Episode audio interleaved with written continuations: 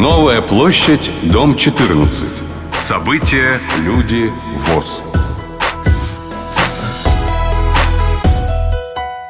Здравствуйте, дорогие друзья! В эфире «Новая площадь 14. События и люди ВОЗ». И сегодня в нашей студии, как обычно, руководитель пресс-службы Всероссийского общества слепых, пресс-секретарь президента ВОЗ Валерий Яковлевич Матвеев. Валерий Яковлевич, добрый день. Здравствуйте, уважаемые радиослушатели. Я очень рад сегодня снова встретиться с вами в стенах этой прекрасной студии «Радио ВОЗ». Ну, давайте обрисуем содержание нашей сегодняшней беседы. О чем будем говорить? В этом выпуске мы подготовили ряд материалов по следующей тематике об организации отчетно-выборной кампании во Всероссийском обществе слепых. Вторым вопросом это трудоустройство инвалидов по зрению, новые возможности сегодня этого цикла. Вторым вопросом станет обсуждение проблем трудоустройства инвалидов, проблем и возможностей. В этой связи в студию приглашен э, заведующий сектором исследования социально-трудовых отношений и определения возможностей трудоустройства инвалидов по зрению Константин Лапшин, который расскажет об этой проблеме. Третий вопрос. Инвестиционная деятельность по развитию производства и освоению новых видов продукции на предприятиях ВОЗ. Далее мы расскажем о всероссийском конкурсе «Информационная поддержка добрых дел ВОЗ». И, как обычно, в конце дадим анонс конференции, которая состоится в Институте Реакомп. А, Валерий Яковлевич, на последнем заседании правления ВОЗ, Центрального управления, которое состоялось у нас в сентябре, а, одним из существенных вопросов была организация отчетно-выборной кампании в Всероссийском обществе слепых. Это, собственно, уже подготовка к съезду, это подготовка на всех уровнях. Первое. Не рано ли? Мы абсолютно точно рассчитали временные рамки проведения организационных мероприятий, поскольку полномочия постоянно действующих руководящих и контрольно-ревизионных органов ВОЗ и выборных должностных лиц завершаются в 2015-2016 годах. Поэтому Сроки очередной отчетно-выборной кампании во Всероссийском обществе слепых, они следующие. Отчетно-выборные собрания в группах ВОЗ пройдут в сентябре-декабре 2015 года. Ровно через год начнутся. Отчетно-выборные собрания конференции в местных организациях ВОЗ пройдут в ноябре 2015 года до февраля 2016 года. С февраля 2016 года по июль 2016 года пройдут отчетно-выборные конференции в региональных организациях ВОЗ. А проведение 22-го съезда Всероссийского общества слепых предусматривается во втором полугодии 2016 года. Конкретную дату проведения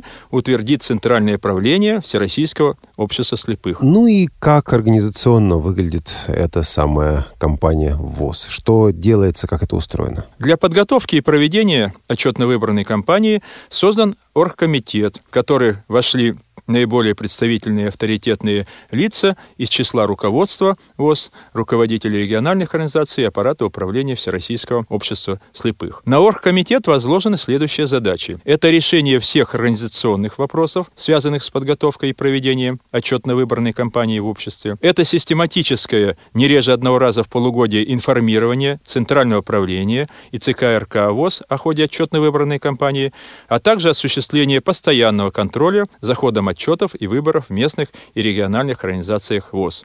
Оргкомитет разрабатывает график проведения конференций региональных организаций, разрабатывает рекомендации по итогам отчетно-выборной кампании, обобщает критические замечания и приложения, высказанные в ходе отчетно-выборной кампании. Очень важным моментом является то, что Центральным правлением установлена норма представительства по выборам делегатов 22-го съезда. Это один делегат от двух тысяч членов ВОЗ. Как быть тем организациям, где количество оставшихся членов составит тысячи и более, то в этих организациях будет дополнительно еще один делегат избираться. А если региональные организации насчитывают в своем составе менее двух тысяч членов ВОЗ, то они избирают на съезд одного делегата. Значит, э, вот э, возникали вопросы по норме. Ну вот мы, э, анализ прошедшего съезда показал, что Реально э, получается у нас 116 делегатов предварительно будет участвовать в съезде, плюс, если мы учтем, что где-то процентов 60 будет с сопровождающими, плюс э, обеспечение этого съезда, то получается около 250 человек будут у нас задействованы в организации проведения съезда. Ну, съезд — это последний уже этап, последний, э, последний шаг. Начинается все в группах, начинается все с групп оргов. А какова роль групп и какова роль роль, какие задачи у группоргов в организации компании? Что вы бы могли сегодня сказать рядовым ВОСовцам, так скажем, и что вы могли бы сказать группоргам? В организации проведения отчетов и выборах в региональных и местных организациях первая и большая роль принадлежит, конечно, активу. Создаются организационные комитеты в региональных организациях, и они формируют план проведения отчетно-выборной кампании в региональной организации, где будут точно и четко расписан график проведения собраний в группах, конференций местных организаций и конференций региональных организаций. Мы планируем, что во втором квартале 2015 года правление уже рассмотрит вопрос о проведении отчетно-выборной кампании в региональной организации. Так вот, для конференции региональной организации центральным правлением определены нормы представительства. Это очень важный момент. Вот там, где стоит на учете до 100, 1500 членов ВОЗ, избирается не более 25 делегатов. От 1500 до 3000 членов ВОЗ не более 35. И так градация такая сохраняется. Там в организациях, где более 10 тысяч членов ВОЗ, избирается не более 75 делегатов. Это нормальная норма представительства, она выработанная годами, анализом, она позволяет достаточно конкретно, серьезно и вместе с тем по-деловому решать вопросы отчетно-выборной кампании. Далеко не всегда удается провести отчетно-выборную кампанию и собрание на уровне групп, на уровне местных организаций, просто потому что не все могут выйти из дома, некоторые живут в удаленных районах. Что делать в этих случаях? Возможно ли проводить собрание а, удаленно, по скайпу, каким-то другим способом? Способом? Или все-таки, как раньше, как всегда, это вот личное присутствие? Пока у нас в уставе не предусмотрена такая форма, вместе с тем мы придаем сейчас огромное значение информационному сопровождению избирательной кампании. И в этой связи мы рекомендуем во всех местных газетах с началом отчетно-выборной кампании оповестить членов ОС через различные средства массовой информации, через свои журналы, радиожурналы, которые выпускаются в региональной организации, через СМИ муниципальных образований, которые издаются, наконец, через какие-то листки объявлений, радио, там, где работают различные... Э, вот мы были недавно, убедились, что радиоузлы, кстати, на предприятиях работают очень хорошо, интересно, там радиовоз слушают, и есть возможность и э, дать объявление. То есть нужно придать публичность этой компании. И когда человек говорит о том, что меня не известили, значит, этот человек, он не активен в ОСе. И упрекать обвинять актив организации в том, что вот до него не дозвонились, не дописались, наверное, не очень корректно. Мы всем напоминаем, и все знают, что пять лет – это срок полномочий всех руководящих органов, поэтому к этой дате, наверное, уже а те люди, которые занимают активную жизненную позицию, хотят что-то изменить, хотят внести какие-то предложения, они должны быть и чувствовать ритм нашей жизни. Но мы постараемся, еще раз хочу сказать, постараемся обязательно использовать и сайты, использовать и различного рода информационные, технические технические средства для того, чтобы оповестить. Я, кстати, предложил, вот сейчас вот, например, для молодежи, возможно, что будут посылаться смс для тех, у кого хорошая мобильная связь, смс с извещением о том, что состоится собрание. Современный способ, согласитесь? Ну, конечно. Ну что же, а мы, Радио ВОЗ, в свою очередь, также будем сопровождать избирательную кампанию, отчетно-выборную кампанию на разных уровнях и ждем также сообщений с мест о том, что происходит у вас, как эта кампания реализуется в ваших региональных и ваших местных организациях ВОЗ. Новая площадь, дом 14. События, люди, ВОЗ. Продолжаем программу «Новая площадь 14». И сегодня в нашей студии Константин Александрович Лапшин, заведующий сектором исследования социально-трудовых отношений и определения возможностей трудоустройства инвалидов по зрению аппарата управления Центрального управления ВОЗ – Константин Александрович, добрый день. Здравствуйте, уважаемые радиослушатели. Ну, давайте для тех, кто не знает, кто пока еще по каким-то странным причинам не в курсе.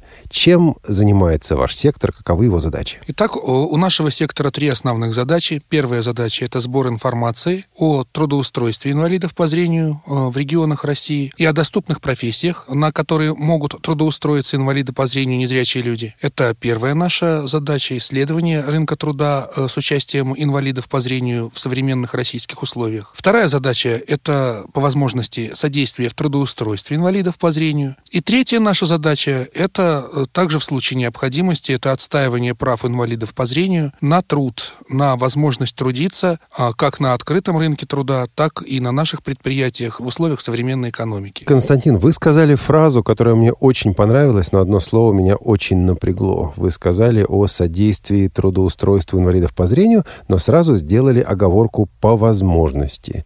С какими проблемами, с какими трудностями сталкиваются незрячие слабовидящие люди при трудоустройстве и с какими трудностями сталкивается ваш сектор, ваш отдел при решении вопросов, связанных с трудоустройством? Эти проблемы, эти трудности возникают с двух сторон. Я хочу здесь просто оговориться, что мы в основном э, стараемся трудоустроить незрячих на открытом рынке труда, и что сейчас мы говорим, э, ориентируясь э, в основном на нашу ВОСовскую аудиторию. Так вот, конечно же, э, с одной стороны, возникают трудности при трудоустройстве со стороны работодателей, потому что очень затруднительно, очень проблематично трудоустроить незрячего человека на открытом рынке труда в современных условиях. Это ну, связано с достаточно с большой вероятностью отказа работодателей от того, чтобы взять на работу а, незрячего человека, немотивированного часто отказа. Приходится каждый раз практически, беседуя с тем или иным работодателем, подробно объяснять, как незрячий может работать у него. Ну, это мы не раз говорили, еще не раз скажем, но это с одной стороны. А с другой стороны, а, к сожалению, пока мы наблюдаем недостаточную активность самих незрячих людей в плане трудоустройства. Мы каждый день публикуем одну, а то и несколько вакансий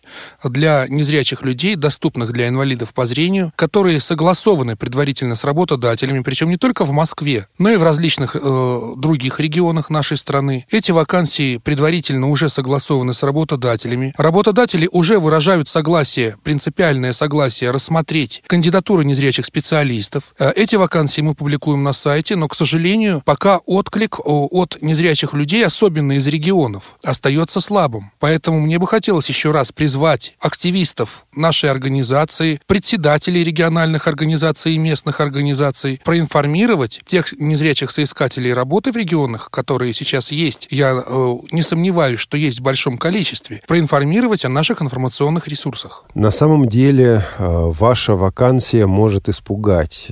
Человек скажет, а как я буду работать, как я все это буду делать? Насколько я помню, вы каким-то образом и сопровождаете процесс трудоустройства тоже. Как это выглядит? Да, мы сопровождаем процесс трудоустройства, причем, опять же, независимо от региона. То есть, если человек э, выражает готовность к трудоустройству, во-первых, если он, например, не знает, э, как написать резюме, мы ему подсказываем, мы ему даем образец, как это сделать. Мы консультируем его, как написать свое резюме таким образом, чтобы это было наиболее эффективным с точки зрения трудоустройства этого человека, чтобы работодателю это, скажем так, понравилось в наибольшей степени. Если что, мы даже стараемся редактировать этот документ с тем, чтобы все-таки у человека было больше вероятности трудоустроиться на ту работу, на которую он захотел. Затем мы этого человека связываем с непосредственным работодателем, с тем, чтобы он и представил себя, и, если это необходимо, представил э, примеры своей работы. Ну, например, там бывают вакансии веб-программистов, да, вот э, здесь необходимо представлять вот э, примеры тех сайтов, которые человек сделал. И рассказал, скажем так, более подробно о том, как он технически может работать э, в той работе, в которой ему предлагается. Ну и затем, если это надо, если это, например, Москва, Московская область, то мы даже можем сопровождать этого человека к работодателю с тем, чтобы в первый раз, когда он поехал, да, когда он еще не знает маршрут, а чтобы все-таки э, этому человеку было больше возможностей, скажем, в, ориентировке, э, в определении этого маршрута, в том, чтобы он, ну, скажем так, не стеснялся перед работодателем и подал себя с наиболее эффективной стороны, так, чтобы трудоустроиться с наибольшей вероятностью. Если это не в Москве, а в каком-либо другом регионе, то тогда э, мы все равно с этим человеком продолжаем работать, мы говорим конкретно, по какому адресу к работодателю доехать, мы ориентируем работодателя на те навыки, те возможности, которые есть у этого человека, таким образом, чтобы интересы соискателей и работодателей совпали в наибольшей степени. Долгое время вопросы трудоустройства решались прежде всего в крупных городах и более всего, пожалуй, в Москве.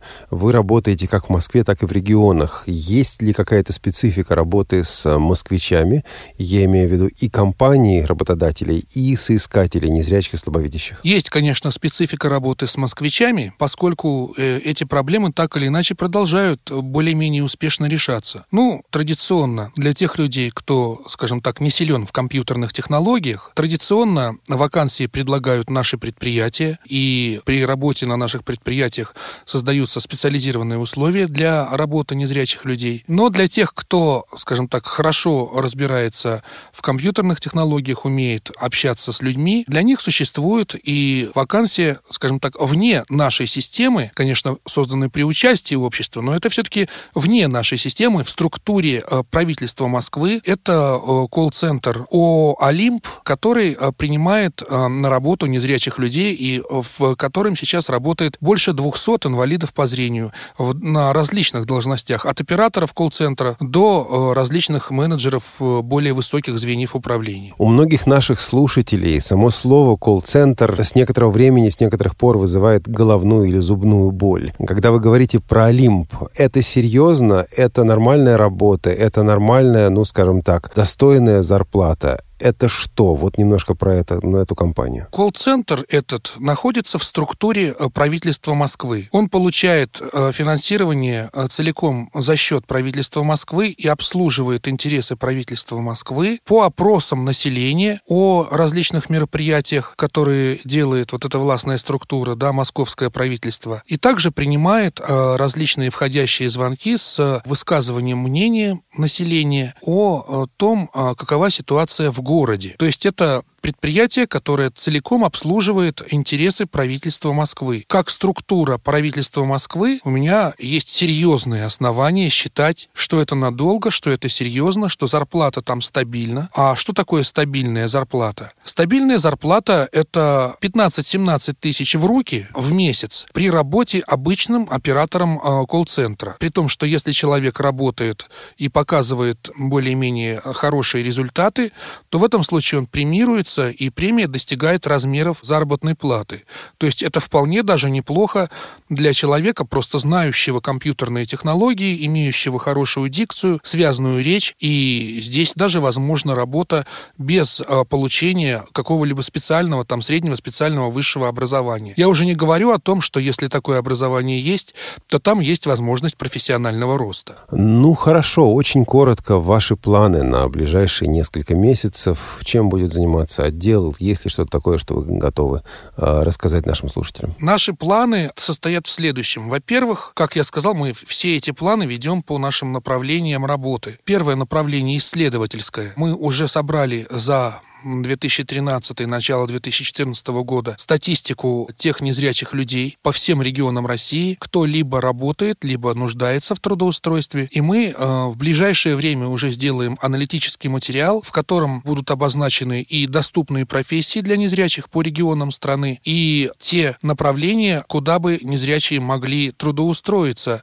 а в нашей стране. Ну и кроме того, э, мы покажем, и мне кажется, первый раз э, за долгое-долгое-долгое долгое время мы покажем, кто а, где реально работает не только из рабочих должностей и должностей специалистов в нашей системе, в системе ВОЗ, но и на открытом рынке труда. Мы планируем эти показатели, начиная уже со следующего года, представлять в динамике. Кроме того, здесь а, мне бы хотелось обратиться и к активистам местных и региональных организаций ВОЗ, и к руководителям этих организаций. Пожалуйста, если мы просим от вас статистические э, материалы по трудоустройству инвалидов по зрению, зрению. Пожалуйста, представляйте их. И по возможности представляйте их вовремя. Мы в прошлый раз говорили, например, о том странном документе, который прислало Министерство труда.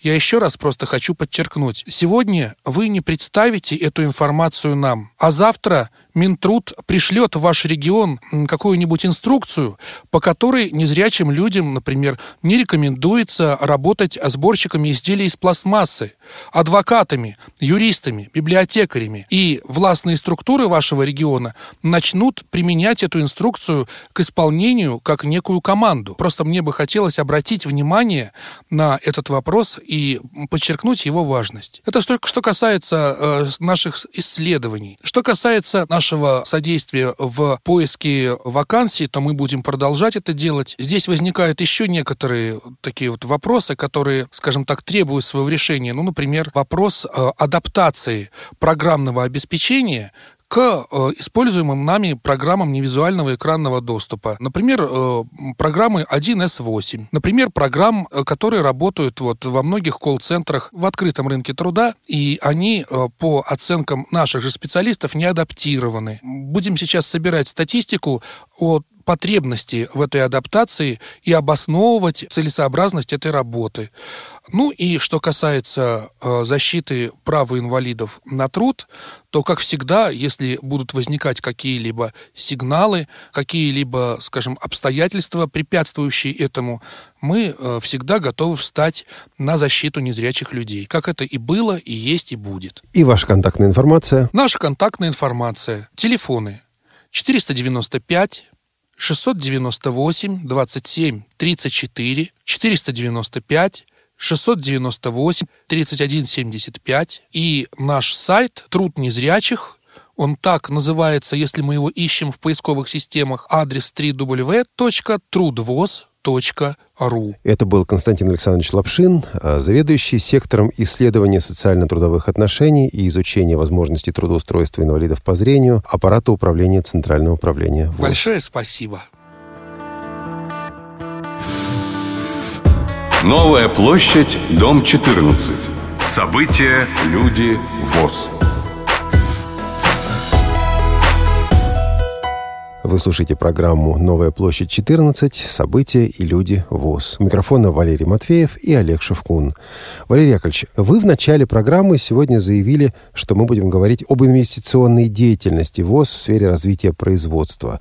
Вот в связи с чем? О чем, собственно говоря, идет речь? Несмотря на значительные трудности, возникшие в работе предприятий ВОЗ на фоне ухудшения общей макроэкономической ситуации в Российской Федерации в первом полугодии 2014 года и серьезные трудности с наполнением и исполнением бюджета ВОЗ, не будем скрывать, продолжается инвестиционная работа по развитию производства, освоению новых видов продукции и связанного непосредственно с этим дополнительному трудоустройству инвалидов. Я скажу, что в начале февраля этого года ВОЗ в четвертый раз подряд вышел в победители конкурса на получение бюджетных субсидий на реализацию мероприятий по государственной программе «Доступная среда» на 11-15 годы. Сумма средств субсидий, полученных ВОЗ на реализацию программы во втором квартале составила 87 миллионов рублей. ВОЗ принял на себя повышенные обязательства по финансовому обеспечению программы за счет собственных средств. И соотношение собственных средств э, в этих программах составляет 66%. То есть ВОЗ 66% финансирует обеспечение программы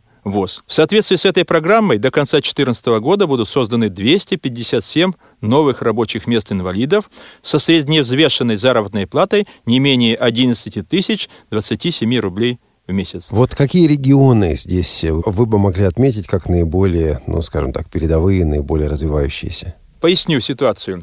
Решения о включении предприятий в программу развития принимались в соответствии с требованиями специального постановления Центрального правления. И вот по состоянию на август 2014 года участниками программы являются 30 предприятий ВОЗ с общей суммой финансирования около 150 миллионов рублей. Значит, в рамках программы развития предприятий ВОЗ проводится дальнейшая модернизация производства. На предприятии Арзамасское производственное объединение «Автопровод», освоение производства новых моделей автофильтров на Костромском предприятии, на производственной площадке Дмитровской УПП, Кроме того, серьезно модернизируется складское производство в Елабуга у Купорпласт, организуется производство современной щеточной продукции в Краснодарском СТК, организуется производство дорожных автомобильных знаков в ООО «Валуйское предприятие металл изделия». А также в целях развития металлообрабатывающего производства приобретается высокотехнологичное оборудование по лазерной резке металла в ООО Парма УПАК. Э, модернизируется производство гофроупаковки на Боровском предприятии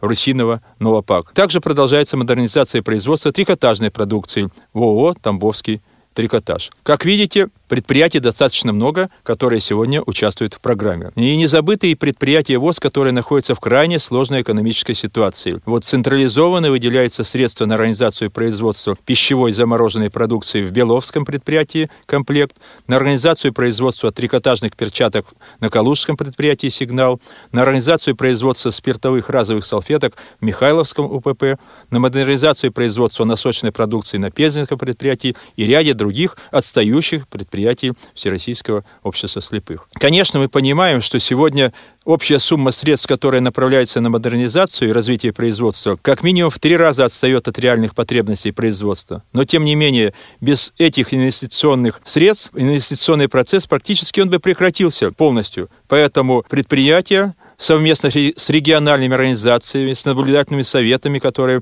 сегодня работают активно, продолжают работу по получению системной поддержки на уровне регионов. Я вам скажу, что финансовая поддержка, которая реально может способствовать развитию производства, уже есть договоренность, она будет оказана до конца 2014 года предприятиям ВОЗ Свердловской, Кировской области, Санкт-Петербурга, Удмуртии. Хотелось бы, чтобы и другие руководители предприятий больше внимания уделяли взаимодействию с органами власти по поддержке сегодня нашей экономики. Каковы критерии включения предприятия в программу «Доступная среда»? Вот, э, ну, хотя бы коротко, хотя бы в общих чертах. А какие предприятия получают эти дотации, какие не получают? Сегодня существуют определенные критерии, которые изложены э, в специальном постановлении ВОЗ в его нормативных документах, и те, кто хотят участвовать в этой программе по доступной среде, они должны предоставить свои бизнес-планы, расчеты, представить их на рассмотрение в управлении экономического блока. Иными словами, эта программа, ну так скажем, открыта. Есть возможность взаимодействовать с аппаратом управления ВОЗ для того, чтобы изучить перспективы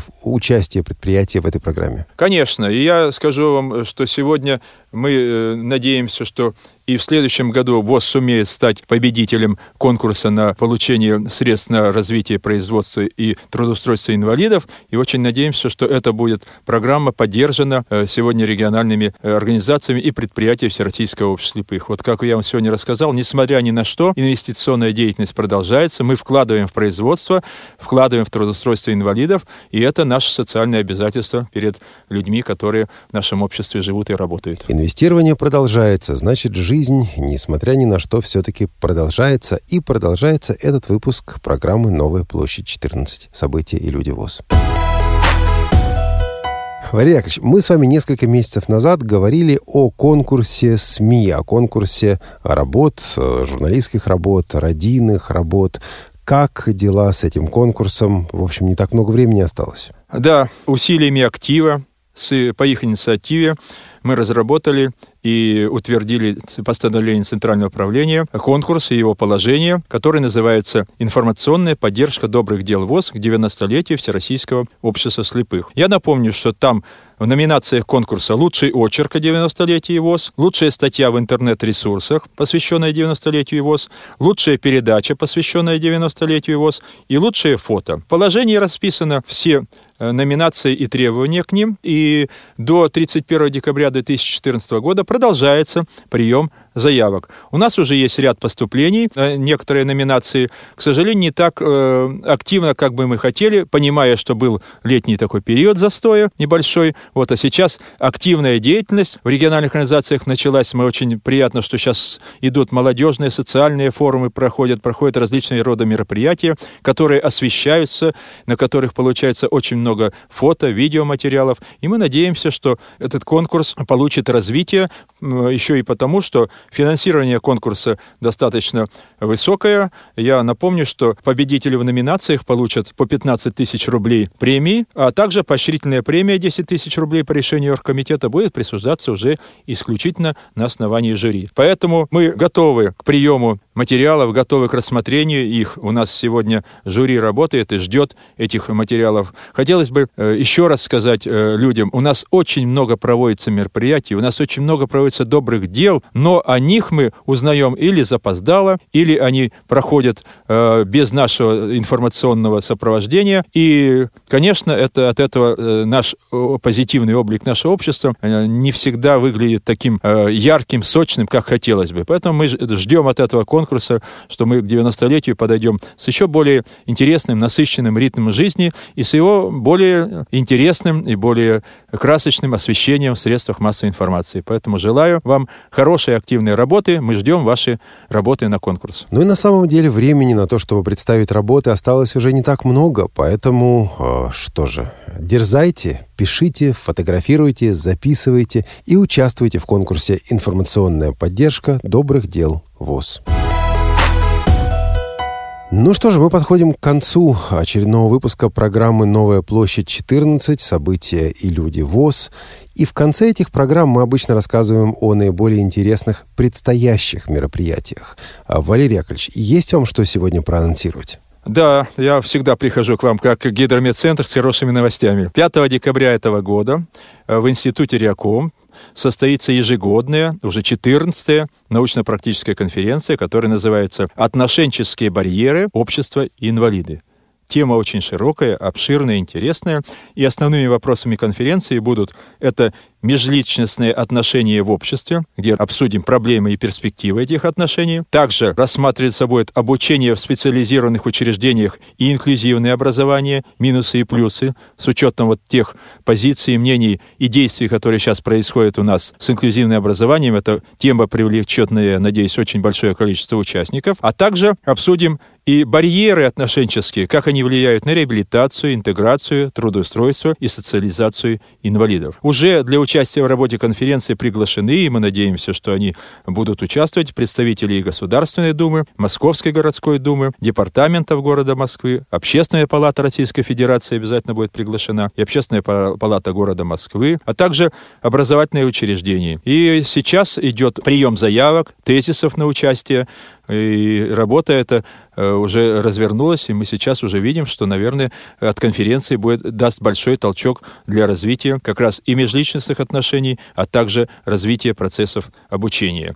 Но те, кто приедут на конференцию или захотят приехать, у нас есть контактные телефоны 8 495 680 33 84 8 495 680 33 84. Мы ждем Особенно хотелось бы услышать голос регионов, их опыт, их проблемы, их предложения. И поэтому конференция состоится, как говорится, при любой погоде. Вопрос сразу. А могут ли регионы участвовать удаленно? Опять-таки по скайпу, по видеосвязи выйти? Уже такой опыт есть, опыт наработан, и мы обязательно его э, будем э, использовать в этой конференции. Конечно, лучше э, и интереснее, когда проходит это очным путем, потому что в кулуарах конференции иногда э, порой возникают такие споры, которые выводят нас на очень интересные предложения. Но и такой формат, как удаленное участие, э, он приветствуется и будет поддержан. Ну что же, я надеюсь, мы тоже будем 5 декабря в Институте Реаком на этой конференции, будем ее освещать, а там, кто знает, может быть, даже транслировать. Посмотрим. Будем рады. И, пользуясь случаем, Олег Валерьевич, хочу сказать спасибо Радио ВОЗ за то, что в тот пульс жизни ВОЗа, который он есть, э, и вы замечаете, как он бьется, и доводите до Э, миллионные аудитории сегодня эти события. Я вот недавно только что э, был в Мордовской региональной организации на социальном форуме, межрегиональном молодежном социальном форуме, и с большим удовольствием услышал от людей из глубинки, э, которые говорят спасибо большое за то, что сейчас есть где узнать о ВОСе. Можно зайти на сайт, можно включить радио, и ты находишься уже в гуще событий Всероссийского общества слепых. И знаете, для молодежи особенно это очень важно. И вот такая социализация молодежи, которая сегодня сегодня мы видим уже результаты ее. Это, конечно, и результат той огромной работы, которую проводят наши средства массовой информации. И, наверное, одно из главных для людей, инвалидов по зрению, это радиовоз. Спасибо большое вам, Олег Валерьевич. Спасибо и вам также и за участие в этой программе, и за поддержку радиовоз в нашей работе. Это была программа «Новая площадь 14. События и люди ВОЗ». У нашего микрофона был руководитель пресс-службы ВОЗ, пресс-секретарь президента Всероссийского общества слепых Валерий Яковлевич Матвеев. Спасибо вам и до новых встреч. Спасибо. До свидания. Эту программу подготовили звукорежиссер Иван Чернев и редактор Олег Шевкун. До новых встреч в эфире «Радио ВОЗ».